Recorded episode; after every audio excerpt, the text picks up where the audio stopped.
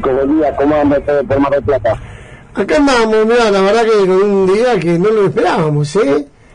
Nos levantamos con lluvia, feo, viento, frío, 6 grados de temperatura, terrible. ¿Cómo están por ahí, por la ciudad capital? De la provincia. Estamos todavía en un día, eh, desde el punto de vista visual, primaveral. Desde el punto de vista climatológico, otoñal. Es decir, está lindo y está fresco. Mira, bueno, nosotros acá con frío, te decía lluvia, ya es más que otoñal, parece invierno, pero bueno, Mar del Plata es así, Mar del Plata es así. Acá estamos caminando en la calle en este momento, hay un sol pleno, no hay luz, Qué lindo. eh, fresquito, fresquito pero no, no, no invernal, todavía otoñal. Bien. Mario, ¿cómo va todo en La Plata? Tantas novedades. Bueno, Mar del Plata, tenemos que decir, vuelve a fase 2, se suspenden las clases presenciales, clases que hoy ya los nenes y los padres estamos un poco más acostumbrados. La verdad que los docentes aparentemente han aprendido, o hemos aprendido también los padres, a manejar esto de la virtualidad y hoy no se hace tan complicado como lo era el año pasado la virtualidad. Por lo menos lo vimos estos días de la semana que en Mar del Plata eh, nuestros hijos y los hijos de los oyentes este, pudieron tener clases, pero en este caso virtuales. No fue bien, ¿eh? Mira, acá desde la capital de la provincia, bueno, la- las cosas se ven un poco diferentes, dado que los semáforos epidemiológicos son diferentes, ¿no?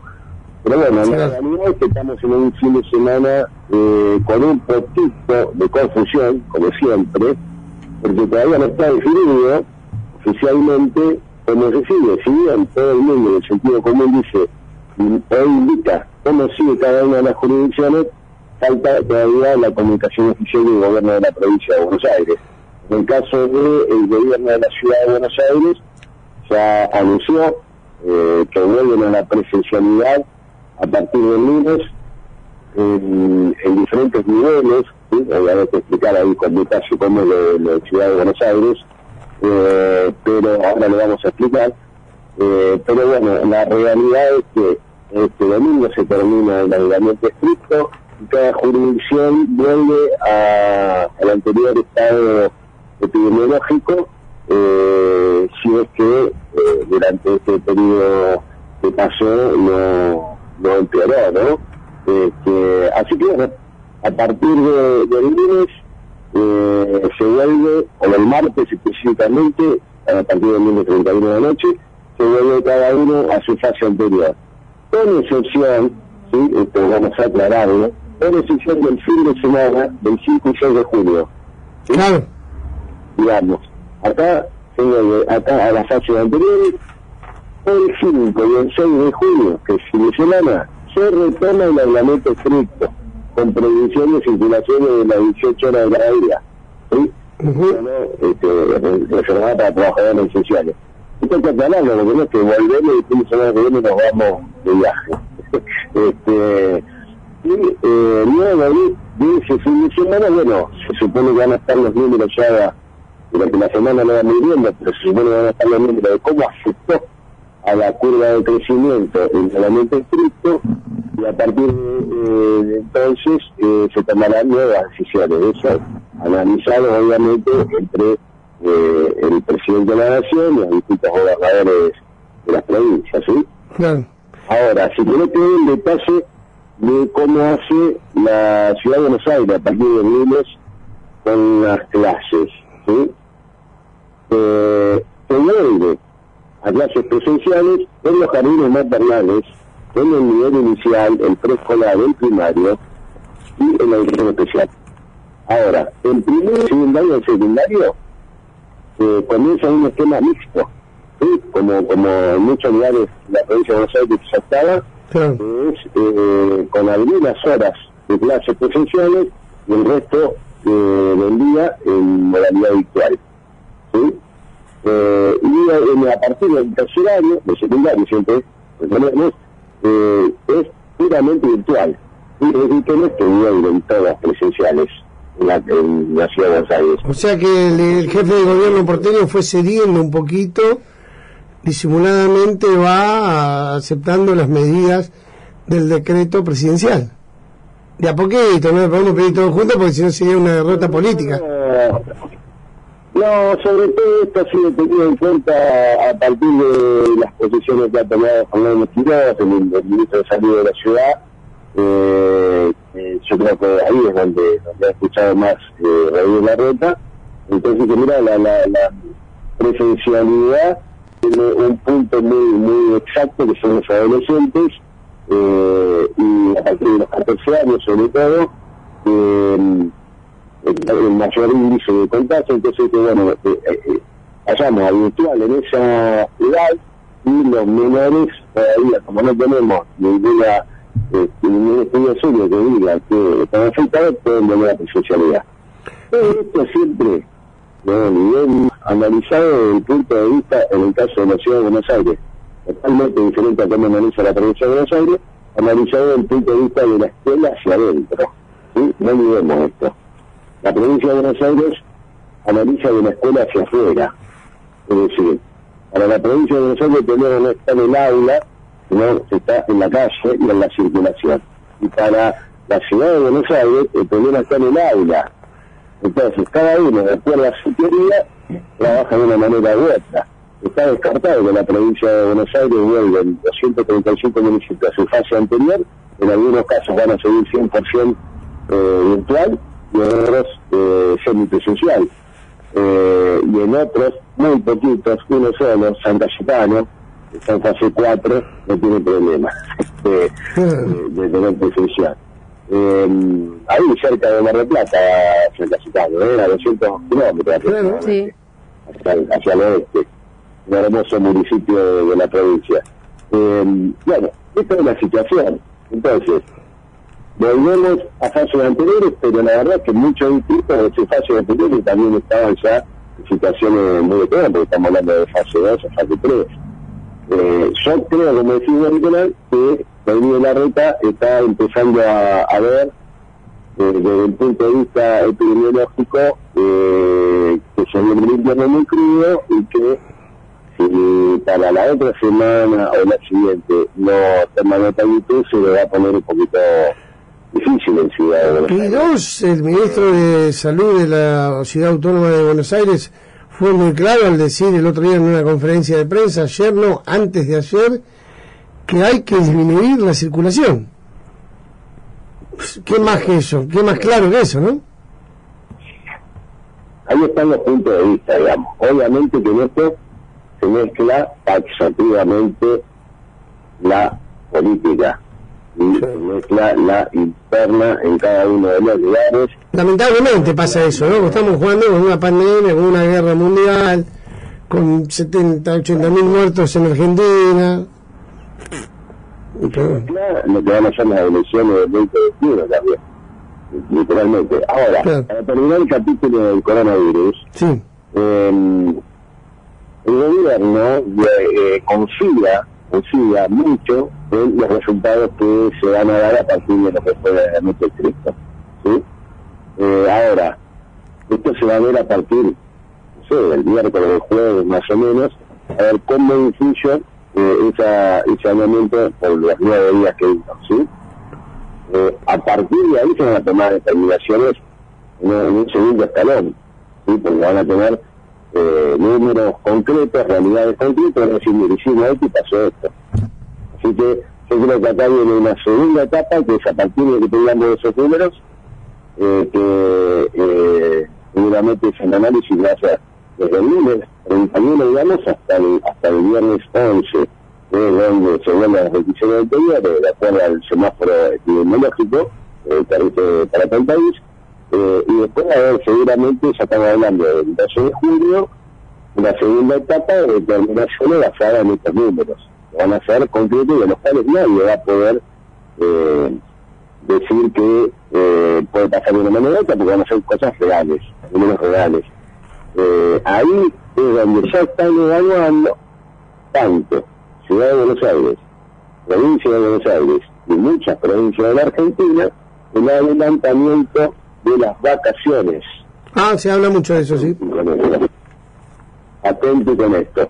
se está evaluando el adelantamiento de las vacaciones en principio en eh, ámbito en el ámbito educativo pero como todos saben muy bien cuando el ámbito educativo se para eh, la sociedad completa se para eh, en, el sentido de que si estamos hablando que para la justificación primaria para que no haya clases en de distrito, que no haya circulación, está claro que si van a poner vacaciones, eh, la circulación no va a estar desde el punto de vista de que no van a la escuela.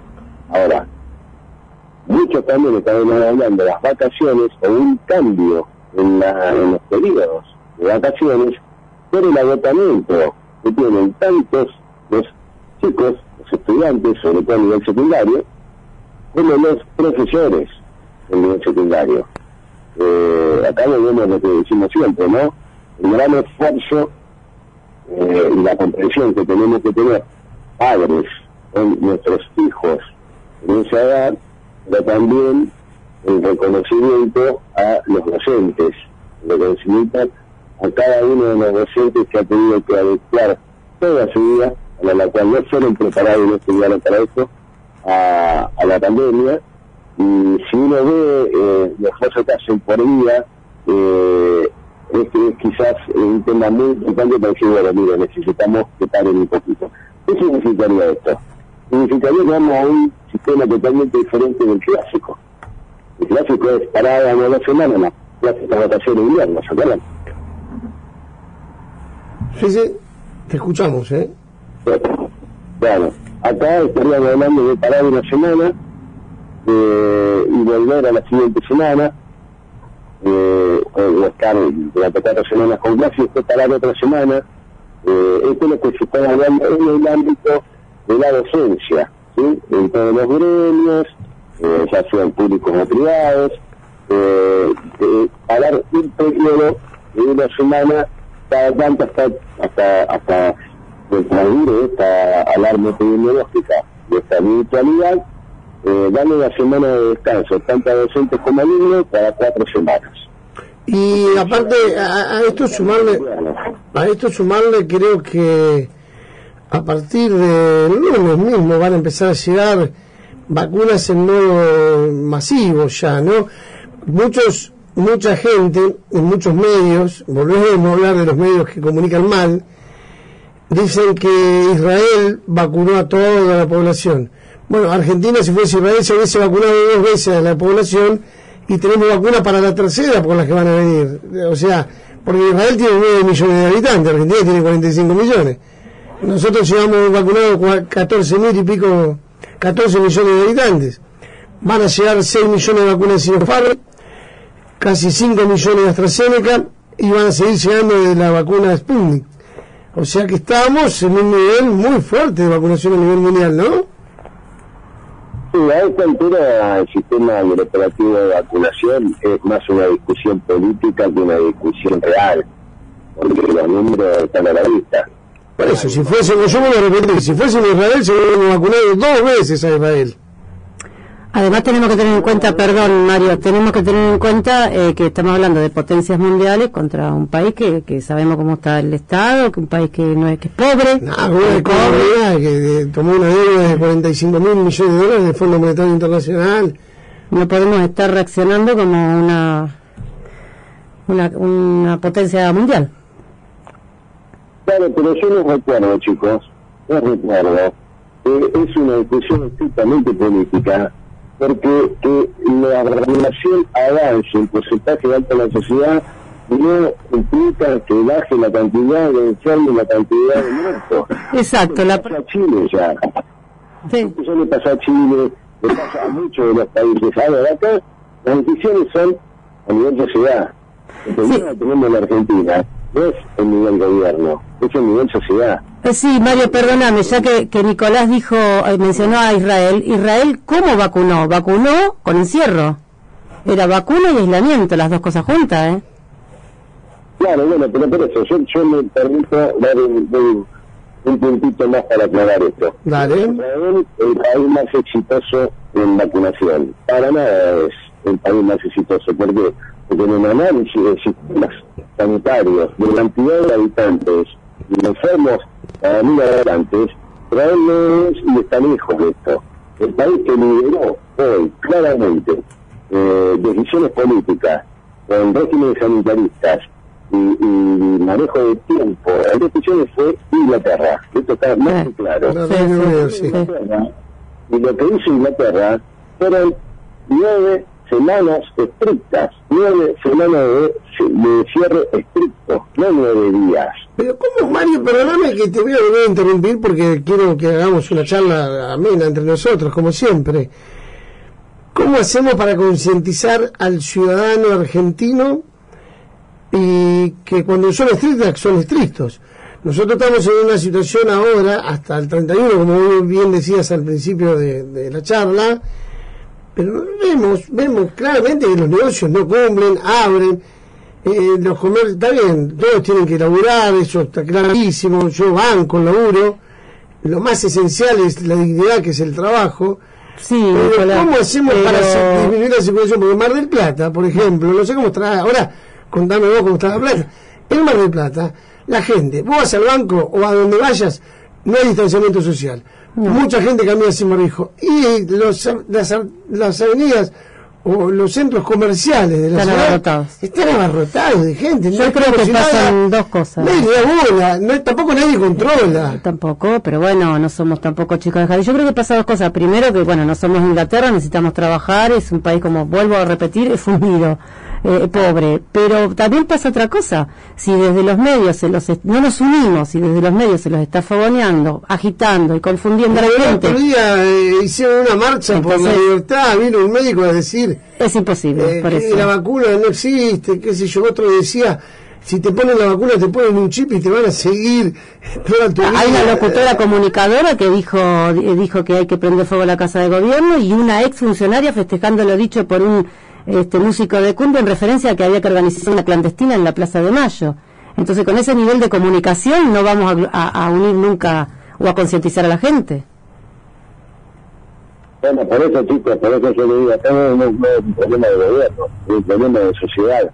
Eh, en los países del norte, en los países supuestamente avanzados, pasa lo mismo. Hay niveles de la sociedad que son irrecuperables, naturalmente, Es desde el punto de vista del análisis epidemiológico.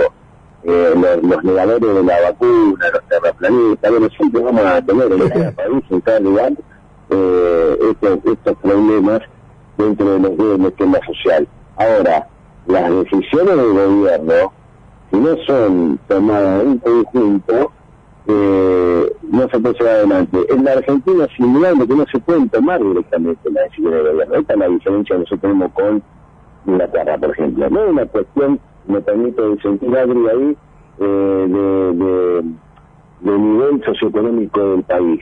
Es una cuestión de la clase política.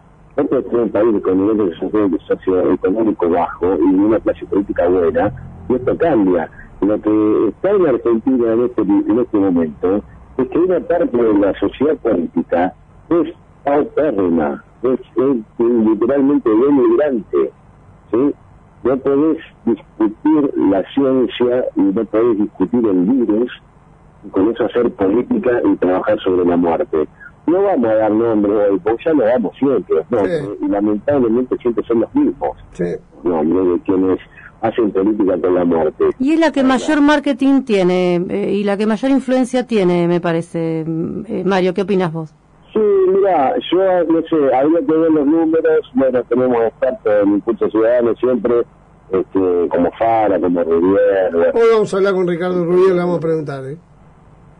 Claro, habría que ver los números, pero nosotros desde acá, y lo que vemos de la capital de la provincia de Buenos Aires, es que ese porcentaje ya no es tan alto, Adri. Esa respuesta, si bien sigue siendo alta, pero la respuesta a, a los extremos, a la locura, en las definiciones, ya no es tan alta. Cada una de esas manifestaciones que dijo Nicolás recién, de, de la de libertad, de la antivacuna, son tres gatos viejos. Hablando de libertad, también le quiero decir a la audiencia, perdóname que te interrumpa, también vamos a hablar con Javier Milay, uno de los promotores también de esta marcha. Se lo vamos a preguntar, ¿eh? Bueno, sí, obvio, obvio. Cada uno tiene la, la, la responsabilidad de decir lo que piensa. Pero yo digo realidad. La realidad es que esas manifestaciones son totalmente minoritarias. Eh, y que ustedes saben muy bien como comunicadores que una foto por ejemplo, como puso Clarín el otro día, eh, de cuatro personas diciendo masiva marcha y cuando amplias el foco de, la cámara eran eh, 100 personas alrededor del obelisco. Y eso pasó en cada uno de los lugares, pasó acá en La Plata también. Eh, si vos agarras un, un Twitter de un funcionario del PRO, es una foto donde hay cuatro cabezas y atrás se ve la catedral y parece que estuviera la plaza llena. Y si amplias el foco eran 26 personas, literalmente porque las conté. 26, me encantó. Eran 26 personas en, la Plaza Moreno que entran 140 mil. Entonces, eh, las realidades son distintas. Los medios la agrandan eh, y, y trabajan sobre, insisto, sobre la muerte. Son los medios que trabajan en la política sobre la muerte. Mientras tanto, nadie habla de la realidad. Y la realidad es la teoría dijiste del principio, Nico, es la economía. Acá la muerte, eh, el sistema sanitario y el coronavirus atacan directamente a lo que es el corazón del funcionamiento de la sociedad, que es la economía. Y en este sentido, Argentina, por muchas, eh, por muchos detalles que hay que tener en cuenta, eh, fue reconocido esta semana, por ejemplo, el propio gobierno de, Reino Unido, es uno de los países que más ha trabajado y más trabaja con medida del gobierno para mantener el trabajo, para mantener a la sociedad dentro del esquema del sistema laboral que no sea eh, totalmente atacado por, por la pandemia. Aunque nos parezca a nosotros desde acá una cosa rara, en el resto del mundo no han podido trabajar sobre esto, se han perdido miles de, miles de trabajos y el Estado no ha estado presente. La Argentina se diferencia, y en esto sí nos diferenciamos con muchos países del mundo, porque el Estado ha estado muy presente, ya sea con el retro, con el replaneo, con el con todos los sistemas previsionales eh, y toda la asistencia del Estado. Sí, en Italia fundieron todos los, los gastronómicos, Mario.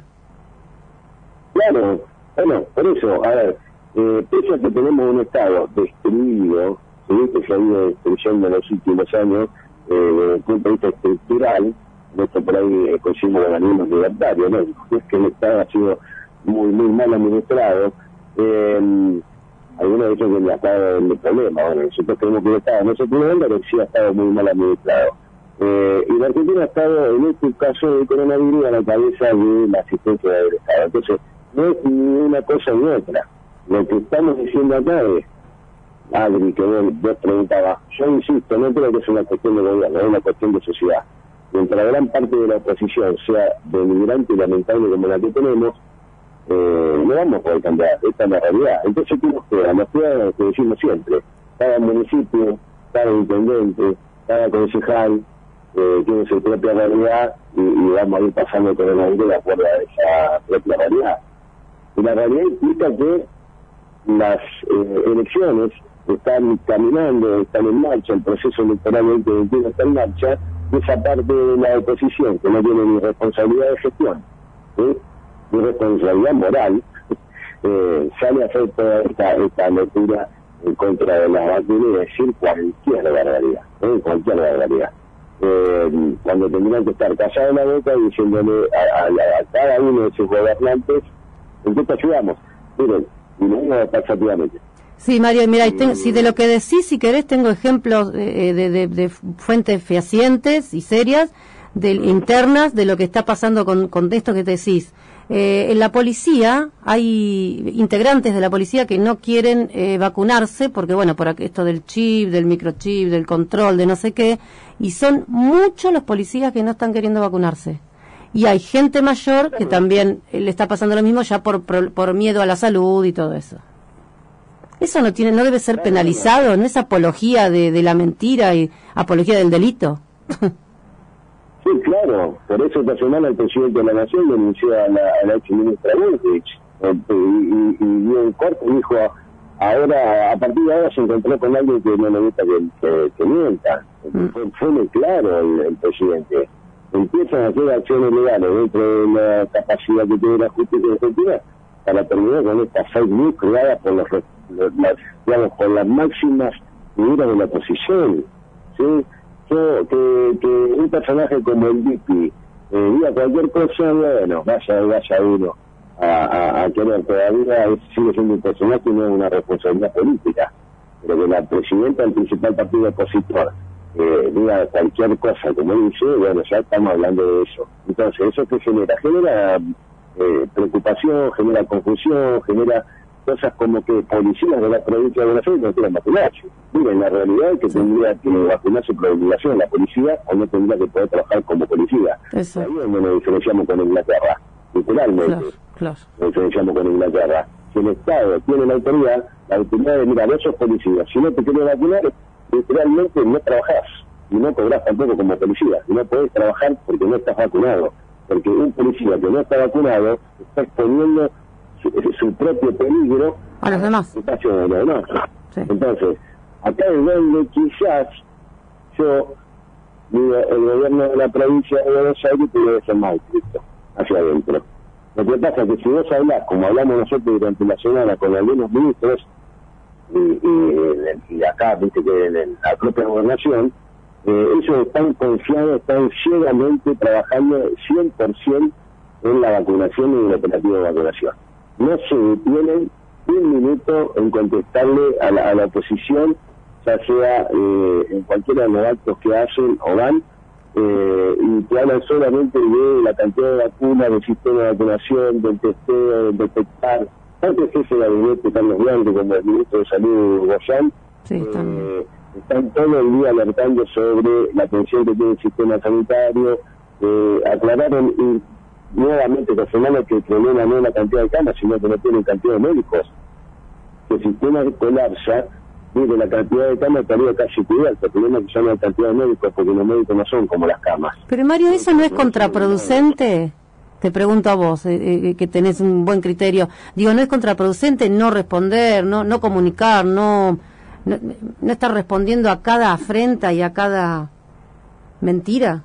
Mira, la, la realidad es que eh, la oposición con todo este sistema, la oposición siempre de gestión, ¿no? Insisto, insisto, vamos a aclarar, porque hay muchísimos gobernantes de la oposición, ya sea del radicalismo como del PRO, eh, y en algunos casos de sinodistas, que son responsables, que trabajan muy bien, eh, y que dentro de sus diferencias ideológicas eh, llevan adelante las cosas coherentemente.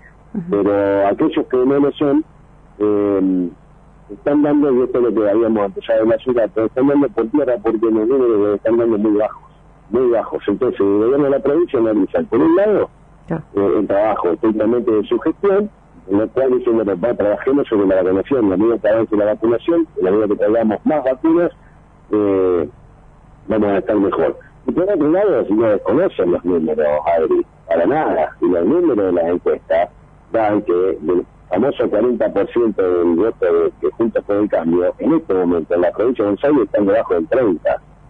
Ah, eh, no nos olvidemos que María Eugenia Vidal eh, superó el 30% por dos puntos nada más en la provincia de Buenos Aires. Hoy están debajo del 30%. Hoy, eh, si vamos a elecciones en este momento, en la provincia de Buenos Aires, Juntos por el Cambio no llega al 26% de los votos. Por eso, ya acá entramos, si quieren, en el aspecto justamente partidario, María Eugenia Vidal ya emigró directamente de la provincia de Buenos Aires y, se, y otra vez se afrontó en la capital federal. Ya está eso, ¿no? Ya está. Claro, a ver, pero no es casual. ¿Ustedes creen que a María Eugenia Vidal me gusta más la General Paz, me gusta más la 9 de julio que este, una avenida en La Matanza? No, o, que la avenida Miro. No es así. Justo por el cambio no se mueve por gustos, se mueve por números de encuestas, esto está claro. El, peronismo gobierna por, por pensamiento y junto con el cambio gobierna por poco cruz. Eh, entonces, la, la, provincia de Buenos Aires hoy es un territorio eh, en el cual, junto con el cambio, cayó muchísimo en su intención de voto. Vamos a esperar los números, como dijimos, de los consultores. Lo que vemos en la, acá en la capital de la provincia de Buenos Aires muy claro. Por eso María Eugenia fue a Capital Federal, por eso es que le están inventando, le están inventando, y, he tomado cargo yo, una interna con Quirós, ¿sí? porque muchos están viviendo, juntas por el cambio, están viviendo al ministro de Salud de, la Ciudad de Buenos Aires para posible candidato a jefe de gobierno. ¿sí? Eh, y ponen a María Eugenia Vidal como candidata para este año en las legislativas, también por Ciudad de Buenos Aires. Eh, y hay muchos que no le conviene que María Eugenia Vidal y que Quirós sean eh, personajes... No, no, no me quiero imaginar ni extender porque Ricardo Rubiera a las 10 tenía un Zoom y me pidió que lo llamemos antes. Pero no me quiero imaginar cómo estará Martín Lustó y toda la Unión Cívica Radical de Capital Federal. Bueno, te la, hago- te la hago corta entonces. Eh, María Eugenia Vidal se va a presentar en Capital, sin lugar a dudas. Sin lugar a dudas. La provincia de Buenos Aires, junto con el cambio, va a resistir con la Liga de Intendentes, ya sea el grupo de Intendentes de Ruego, el grupo Sí. de Ruego, ¿no? El Intendente que donde está el, el Intendente de La Plata, Julio eh, Garro, y el propio Jorge Macri.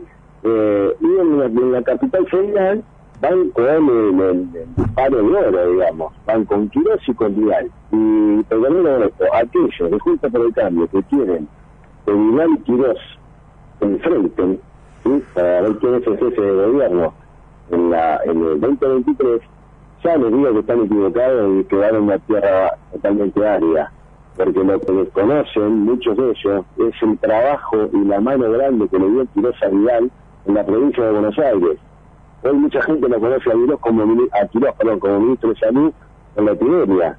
Pero la realidad que todo el sistema de salud que pueden eh, poner en marcha María Eugenia Vidal, mientras fue gobernadora, que, que quizás lo único que pudo hacer el sistema de salud, que fue eh, el funcionamiento de lo que era eh, las ambulancias y las emergencias eh, el Gran Buenos Aires, incluida ahí en Mar del Plata, eh, fue Quirós el que trabajó con eso. Dentro de Juntos por el Cambio, el ministro de Salud actual de Gracaba era muy resistido, muy resistido anteriormente, porque venía del sector privado, decían que no tenía experiencia de gobierno, eh, y tuvo que recluirse en ser un asesor de María Eugenia Vidal en la provincia de Buenos Aires, y, fue- y- y cimentaron una relación tanto política como personal muy fuerte. Así que eh, quienes creen que y Vidal se van a enfrentar están equivocados, muchos otros saben que eso es imposible y que esa es precisamente la fuerza de Vidal en la ciudad de Buenos Aires. Así que la interna se viene ahí, la interna fuerte dentro de Juntas por el Cambio. En la provincia de Buenos Aires, hacer algo para que haga balcones, porque cada uno va, va a estar con su propio territorio y a la buena de Dios. Y, y quizás que, que tengan que ver todavía si Lilita Carrión no quiere ser candidata para la provincia de Buenos Aires también. Y bueno, vamos a ver qué pasa. Bueno, Mario, eh, la verdad que te agradecemos como siempre. Vamos a ver si podemos implementar nuevas tecnologías para poder compartir con vos, que sería recontra interesante a partir de la próxima semana, eh, nuestro programa de radio, nuestras entrevistas y el trabajo que toda la semana realizamos y lo plasmamos acá, este sábado en Radio La Red y en Impulso Ciudadano. Bueno, chicos, yo lo dejo así, tenemos la, la, la suerte de poder escuchar a, a Rubén. Eh, y le dejo una perlita para la semana que viene, A ver. que es quiénes van a ser los candidatos a diputados nacionales en la provincia de Buenos Aires, por la provincia de Buenos Aires, en estas elecciones del Frente de Todos. ¿sí? Hablamos de, de Junta por el Cambio, pero no hablamos del Frente de Todos. Bueno, el Frente de Todos estaría ya definido que sea una mujer la que encabece la lista de diputados nacionales, probablemente una actual funcionaria del gobierno de la nación. Te adelanto, Eh, Victoria, ¿eh?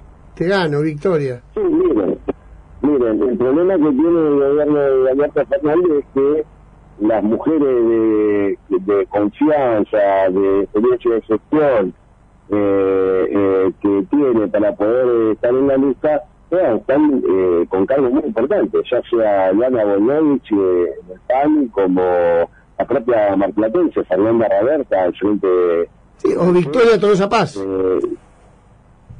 Claro, y la, y, la- y- o la intendente de Quilmes, por ejemplo. Claro. Entonces, eh, Victoria Tolosa Paz en este, en este momento viene a jugar un papel muy importante, está desempeñando una tarea en lo comunicacional eh, amplia y, eh, y, y diariamente es quien defiende la voz, es prácticamente la vocera del gobierno en todos los medios masivos de comunicación pero aparte es incansable su trabajo recorriendo todas la- la- las provincias y recorriendo especialmente también los municipios de la provincia de Buenos Aires.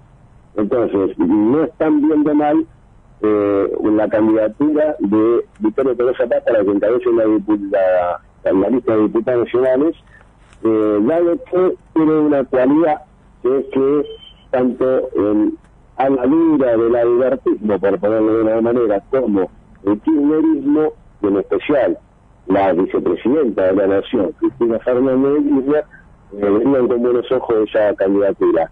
Hoy es una docena que defiende todos los días, diariamente, todas las sesiones de gobierno, eh, muy contundentemente, muy contundentemente. Miren, la han descalificado en varios programas de televisión eh, por ser mujer, literalmente, literalmente por ser mujer, es decir, deja sin argumento a cada uno de los interlocutores que va a debatir en cada uno de los programas, y esto es algo que la oposición le tiene mucho miedo y que en el frente de todos aplauden y le da tranquilidad. Por lo cual, frente al miedo de la oposición y frente a la tranquilidad del frente de todos, la figura de Victoria Pérez Paz está creciendo día a día para ser quien encabece la lista de diputados nacional en la provincia de Buenos Aires. Muy buen dato, Mario. La verdad que algunos lo teníamos, algo nos adelantó Timerman la semana pasada, pero bueno, lo acabas de confirmar vos. Muchísimas gracias, muy buena noticia. Vale, eh, información, noticia, ¿no? Y nos vemos el sábado que viene porque estamos acá con el medio en la calle y la noticia nos está llamando. Muy bien, a laburar nomás entonces. Muchísimas gracias por estar siempre con nosotros. Todos los sábados de 9 a 11.